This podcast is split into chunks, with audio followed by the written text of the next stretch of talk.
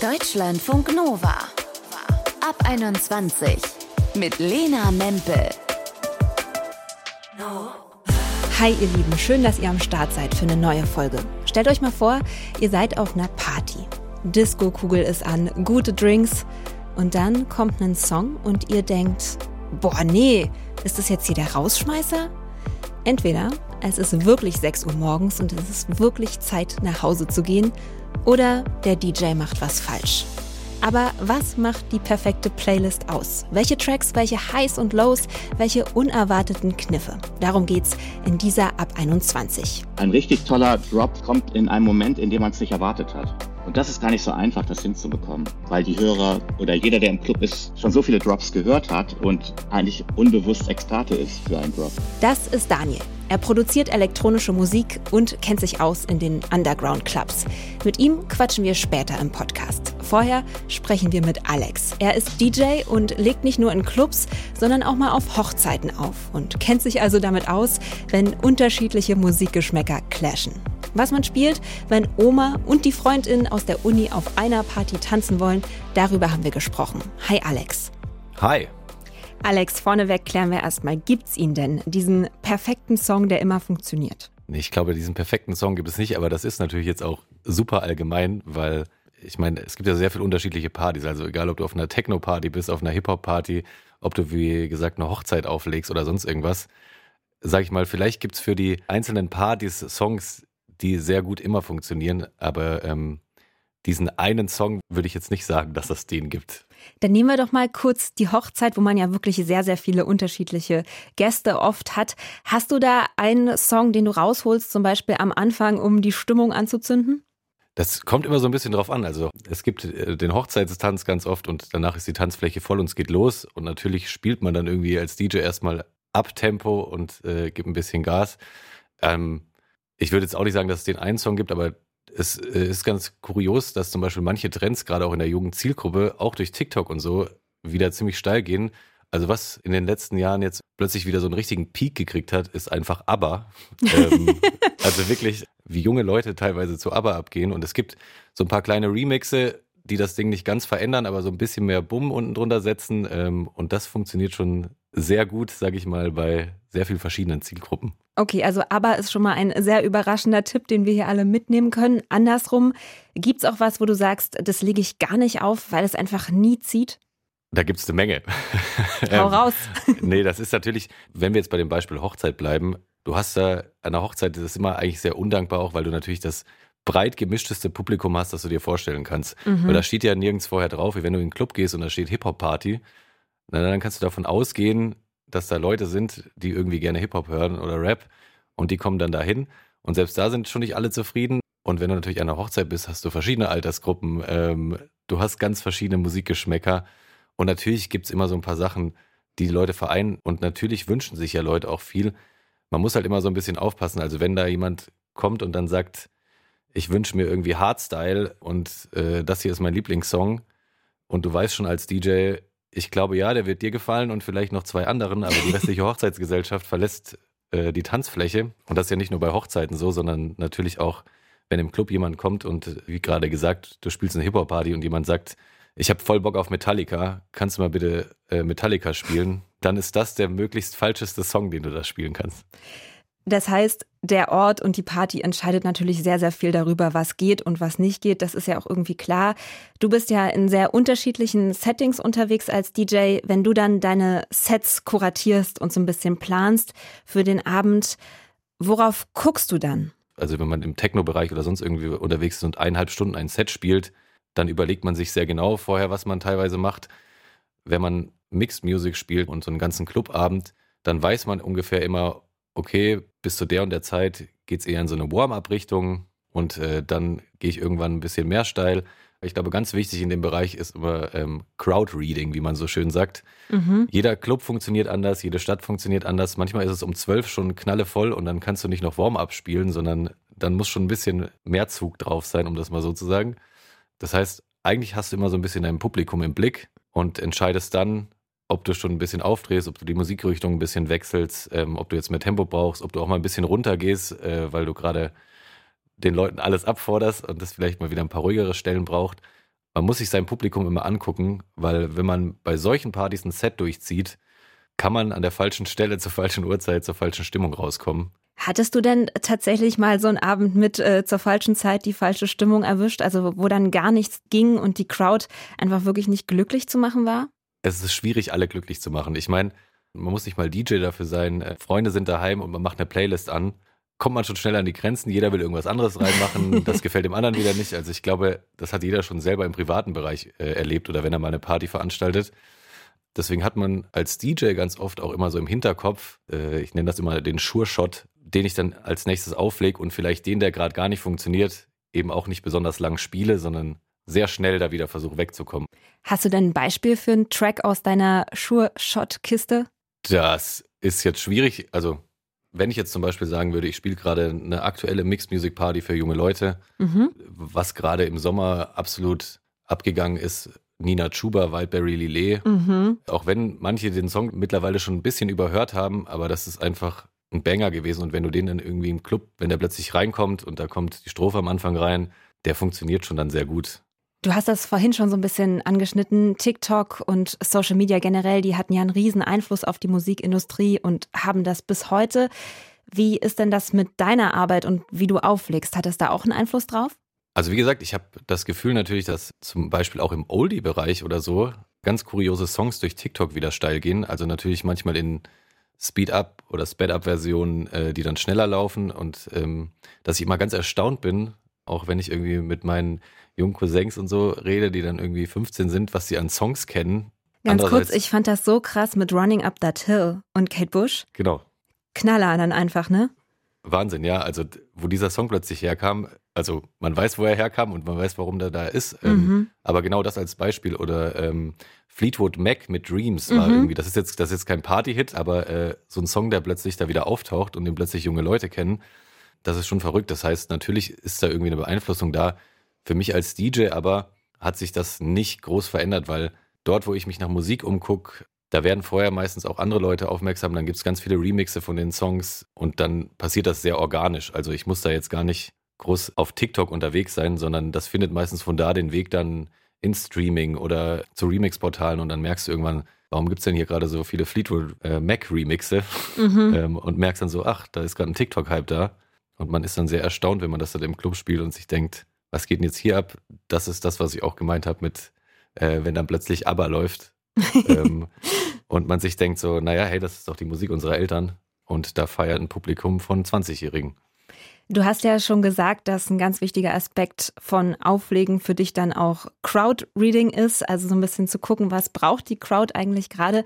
Aber wenn wir jetzt mal kurz äh, vielleicht auf eine Homeparty oder so gehen und denken, okay, da kuratiert jetzt jemand seine Party-Playlist, kannst du so ein grobes Schema sagen, wie man die vielleicht aufbauen könnte? Peak der Party, Highlights, Rausgeher. Ich glaube, da könnte ich ganz viel Geld mitmachen, wenn ich, wenn, wenn man da das perfekte Rezept hatte. Weil ich glaube, wenn man irgendwo beim Streaming mal eingibt oder sonst irgendwo eingibt Party-Playliste, dann findet man natürlich genug Playlisten. Aber man muss, glaube ich, wissen, zu welcher Zeit man die anmacht. Was ich immer als Tipp mitgeben kann, ist, überfordere die Leute nicht am Anfang zu arg. Es ist, glaube ich, immer cooler, wenn man am Anfang, man spielt schon Songs, die irgendwie Lust darauf machen, dass man, sag ich mal, ein bisschen eine Feierstimmung reinkommt. Aber wenn man von Anfang an sozusagen äh, da nur Brett an Brett an Brett mhm. äh, zusammenklöppelt und man ist eigentlich vielleicht gerade in so einer Stimmung, wo man sitzt zusammen mit seiner Gruppe und äh, da wird vielleicht noch das erste Bierchen getrunken, dann ist das vielleicht ein bisschen zu drüber. Und man muss sich ja auch steigern können. Deswegen, Absolut. Was ich auch aber empfehlen kann, was ich gemerkt habe für solche Homepartys, einfach einmal das Handy rumgeben und jeder darf einen Song in die Warteschleife tun. Mhm. Das ist zwar keine Playlist, die jemals ein DJ auflegen würde, Aber so kriegt man irgendwie alle mit ins Boot und man hat irgendwie vorher ausgemacht, jeder darf einen Song reinmachen und äh, die, die Seiten sind geklärt. Es macht Menschen glücklich, das stimmt auf jeden Fall. Letzte Frage, wenn wir über Stimmung reden, haben wir ja viel darüber gesprochen, wie man so einen Abend aufbaut und so weiter. Mit welcher Stimmung möchtest du denn, dass die Menschen nach Hause gehen am Ende von so einem Abend und wie suchst du dafür die Musik aus? Ich sag mal so, wenn ich in einem Club stehe und ich weiß, um 5 Uhr sagt der Veranstalter oder die Veranstalterin, jetzt ist vorbei. Da ist es genauso wie beim Warm-up. Ich will die nicht mit dem härtesten Brett nach Hause schicken, weil das fühlt sich immer unbefriedigend an. Also man steht dann am Schluss da und dann läuft noch der krasseste Track und dann ist plötzlich Stille. Man hat schon halb die Jacke an. ich wollte gerade sagen, ähm, meistens geht im Club ja dann auch erstmal das Licht eine Viertelstunde früher an. Also die Leute, die dann noch da sind, sind dann in so einer, okay, wir würden jetzt auch noch drei Stunden weiter feiern, aber ähm, ja, und dann spielt man schon ein paar slowere Tracks, ein bisschen ruhigere Classics, äh, wo Leute sich dann auch ganz gerne mal in den Armen liegen, damit man die, sag ich mal, mit so einem wohligen Gefühl nach Hause schickt und nicht absolut aufgepeitscht, weil äh, so, so kann man immer schlecht schlafen, würde ich sagen. Und dann geht man da, glaube ich, auch aus dem Club raus und denkt sich so, ach, war doch schön, im besten Fall. Oder man beschwert sich und schreit noch zehnmal den DJ an und sagt, spiel noch einen Song. und du schreist immer zurück, ich darf nicht. Der Club macht zu, ich habe keinen Strom mehr. ähm, ja, aber da versucht man die dann ganz, ganz sachte rauszuwerfen. Und packt schon mal seine Kopfhörer zusammen, damit auch allen so klar ist, okay, er darf wirklich nicht mehr viel länger. Alex hier bei Deutschlandfunk Nova. Er ist DJ und hat uns erzählt, was für ihn ein gutes Set ausmacht. Sein Tipp im Zweifelsfall aber ausprobieren. Dankeschön. Gerne.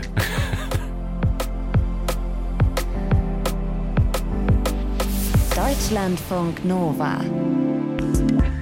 Wenn ihr die perfekte Playlist zum Beispiel für eure WG-Party kuratiert, dann sind da sicher nicht nur Tracks drauf mit einem fetten Bass und einem funky Beat, sondern auch einfach Songs, die ihr richtig doll liebt. Und wenn die dann laufen, ist es wie so, zack, Schalter umgelegt. Ihr seid dann so richtig intensiv im Moment und klar, auf der Tanzfläche. Das liegt daran, dass ihr wahrscheinlich Erinnerungen damit verbindet. Den Roadtrip im letzten Sommer zum Beispiel, der so aufregend war. Und diese Emotionen und Erinnerungen können wir dann sofort abrufen, wenn diese Songs, die uns in dieser intensiven Zeit begleitet haben, nochmal auftauchen. Das sagte Gregor Schwellenbach. Er ist Dozent und Musiker vom Volkwang Institut für Popmusik.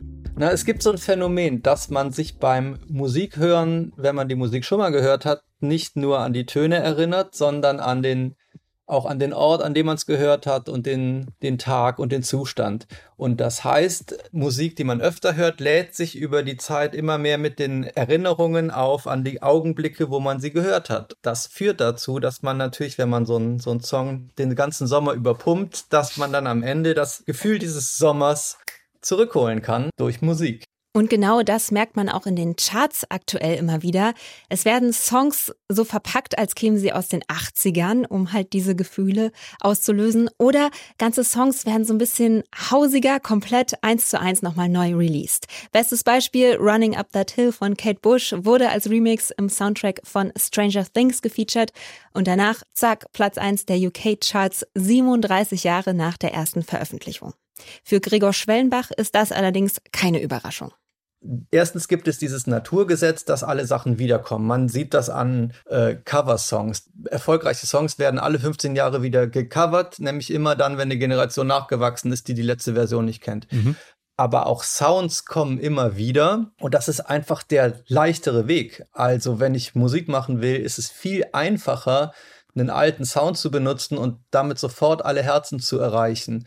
Und wenn man Musik machen lernen will und YouTube anschaltet, dann gibt es unfassbar viele Videos, die einem beibringen, wie man so klingt, wie es früher war. Und relativ wenig Energie wird reingesteckt, was tatsächlich komplett Neues zu schaffen. Also es gibt die These, dass in der Popmusik nur von den 50ern bis zu den 80ern überhaupt neue Sachen geschaffen wurden.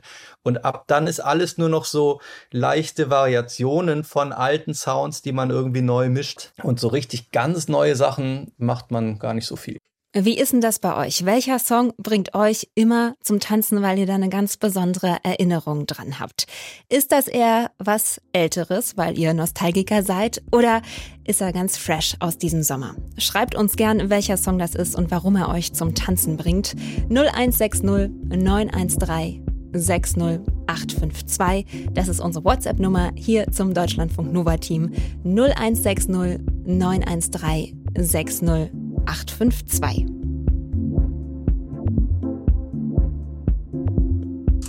Deutschlandfunk Nova.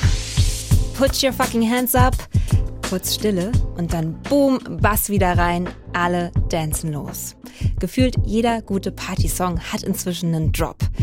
Aber Ist es wirklich so einfach, uns zum Tanzen zu bringen? Oder braucht es beim Produzieren von elektronischer Musik doch ein bisschen mehr Skills? Das wollte ich wissen von Daniel. Er produziert als Barned D-Tracks zu den Menschen in Clubs Raven. Hi Daniel. Hallo. Wenn du einen guten Partysong produzieren willst, gehst du da schematisch ran mit so Elementen, die auf jeden Fall drin sein müssen, oder legst du einfach los? Bei mir funktioniert das schematisch leider gar nicht, sondern ich brauche eine gute Idee oder ein Element, was ich vielleicht im Kopf habe oder was ich entdecke und dadurch inspiriert werde. Und darum baue ich dann den ganzen Track, also den Song auf. Mhm. Und würdest du sagen, dass es trotzdem aber so in deiner Branche bestimmte Regeln gibt, was so gute Tracks ausmacht? Also ein guter Drop äh, ist sehr hilfreich auf jeden Fall natürlich. Fast das Wichtigste heutzutage, würde ich, würde ich sagen. Mhm. Und wenn du den anlegst, dann sollte man darauf achten, dass man den auch wirklich klar und deutlich anlegt. es muss also knallen. Also wenn, sollte man ganz klar sein, ja, man sollte ganz klar sein, wenn man den Drop macht und wenn man will, dass der was auslöst.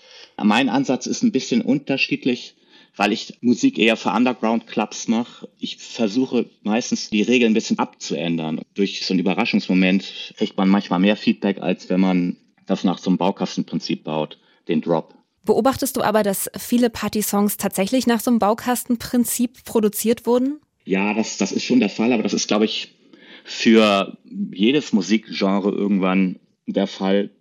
Wenn es eine gute Idee gibt, dann wird die immer weiter verfeinert und irgendwann praktisch nur noch kopiert. Und dann wird es irgendwann wieder eine neue Idee geben und eine neue Musikrichtung vielleicht sogar, die daraus entsteht. Also ich denke, das ist jetzt ein ganz normaler Vorgang. Aber im Moment bei der Gestaltung der Drops gehen viele Produzenten sehr ähnlich vor, würde ich sagen. Das kann sich aber auch schnell wieder ändern. Was macht denn da den perfekten Drop aus? Also wie genau ist der aufgebaut, damit er dann auch zündet? Also das Wichtigste ist, dass man die Spannung aufbaut erstmal, indem man Elemente weglässt. Das hört sich erstmal komisch an, aber tatsächlich durch Weglassen baut man extreme Spannung auf. Also man lässt zum Beispiel den kompletten Bassbereich in einem Lied weg für vielleicht, äh, sagen wir, 10, 20 Sekunden. Und das menschliche Ohr vergisst dann, dass es überhaupt Bass gibt. Das ist so ein bisschen psychologisch vielleicht. Mhm. Und wenn dann der Bass wieder einsetzt, dann klingt er überwältigend laut weil das Ohr mittlerweile vergessen hat, ah, da könnte Bass sein und das dann als extrem laut empfindet. Deswegen muss man also sehr gut abmischen und, und das ist das Allerwichtigste. Aber dann muss man auch die Spannung richtig aufbauen. Und wenn man jetzt so vorgeht, dass man vorhersehbar ist, dann nimmt man sich ein bisschen was von diesem Überraschungsmoment. Und mhm. ein richtig toller Drop kommt in einem Moment, in dem man es nicht erwartet hat. Und das ist gar nicht so einfach, das hinzubekommen, weil die Hörer oder jeder, der im Club ist, schon so viele Drops gehört hat und eigentlich unbewusst Experte ist für einen Drop. Das wollte ich dich gerade auch fragen. Kann man es da auch übertreiben beim Produzieren, dass man das zu viel einbaut? Solche Spannungselemente, Spannungsabfälle und wieder Hochgehen von Spannung? Bei vielen Liedern gibt es mehr Drops als Melodien oder als Refrains oder hinführende Stellen. Das heißt, es ist fast eine Aneinanderreihung von Drops und das finde ich ein bisschen langweilig und ich glaube, das ermüdet die Hörer dann auch sehr schnell. Aber das ist im Moment so der Fall, würde ich sagen. Das, wir sind gerade in dem Moment in der Musikgeschichte, wo, wo man wahrscheinlich die meisten Drops im Durchschnittslied hört. Es ist ja auch spannend, wie sich Musik durch zum Beispiel bestimmte Publisher oder soziale Medien oder so verändert. Würdest du sagen, zum Beispiel Social Media und gerade auch so TikTok oder Instagram, Instagram Reels, insbesondere so Formate, die eben nur 15 Sekunden lang sind, die haben dazu geführt, dass Songs mehr Drops haben? Ja, aber auf der anderen Seite brauchst du ja für ein Reel oder ein TikTok-Post, der 15 Sekunden lang sein soll, nur einen Drop. Das heißt, du lässt die ganze Struktur des Songs eigentlich außen vor. Du konzentrierst dich auf diesen einen Drop. Mhm. Insofern würde ich sagen, eigentlich nicht, aber weil dieser eine Drop so wichtig ist, muss der auf jeden Fall da sein und oft führt das ganze Lied zu diesem einen Drop hin, selbst wenn da gar nicht so viele Drops drin sind. Wenn wir über Streaming-Angebote reden und die Bezahlsysteme für KünstlerInnen dahinter und so weiter, dann führt das auch dazu, dass Songs immer kürzer werden. Welche Auswirkungen hatten das auf einen Songaufbau? Weil du hast ja gerade gesagt, einen Spannungsbogen braucht's schon. Ja, das stimmt. Die gehen so ein bisschen verloren gerade, würde ich sagen. Also Lieder, die einen längeren Spannungsaufbau haben, die haben es vielleicht im Moment etwas schwerer. Ich glaube, dass die tatsächlich die Aufmerksamkeitsspanne von Leuten, die nebenbei Musik hören, runtergegangen ist. Und ich denke aber auch, das ist eine vorübergehende Mode und das wird sich auch wieder ändern. Ich denke, jetzt wird danach die Zeit kommen, wo Leute sich danach sehen, dass nicht alle 15, 10 Sekunden irgendwas passiert und dann auch schon wieder vorbei ist direkt. Wir haben jetzt ganz viel über all diese Anstöße und Regeln von außen gesprochen. Also zum Beispiel der Gedanke, okay, ein richtig guter Drop, dann eben damit der Song auf TikTok erfolgreich ist und Klicks kriegt oder so. Du hast ja aber gesagt, du bist eher in der Underground-Welt unterwegs mit deiner Musik.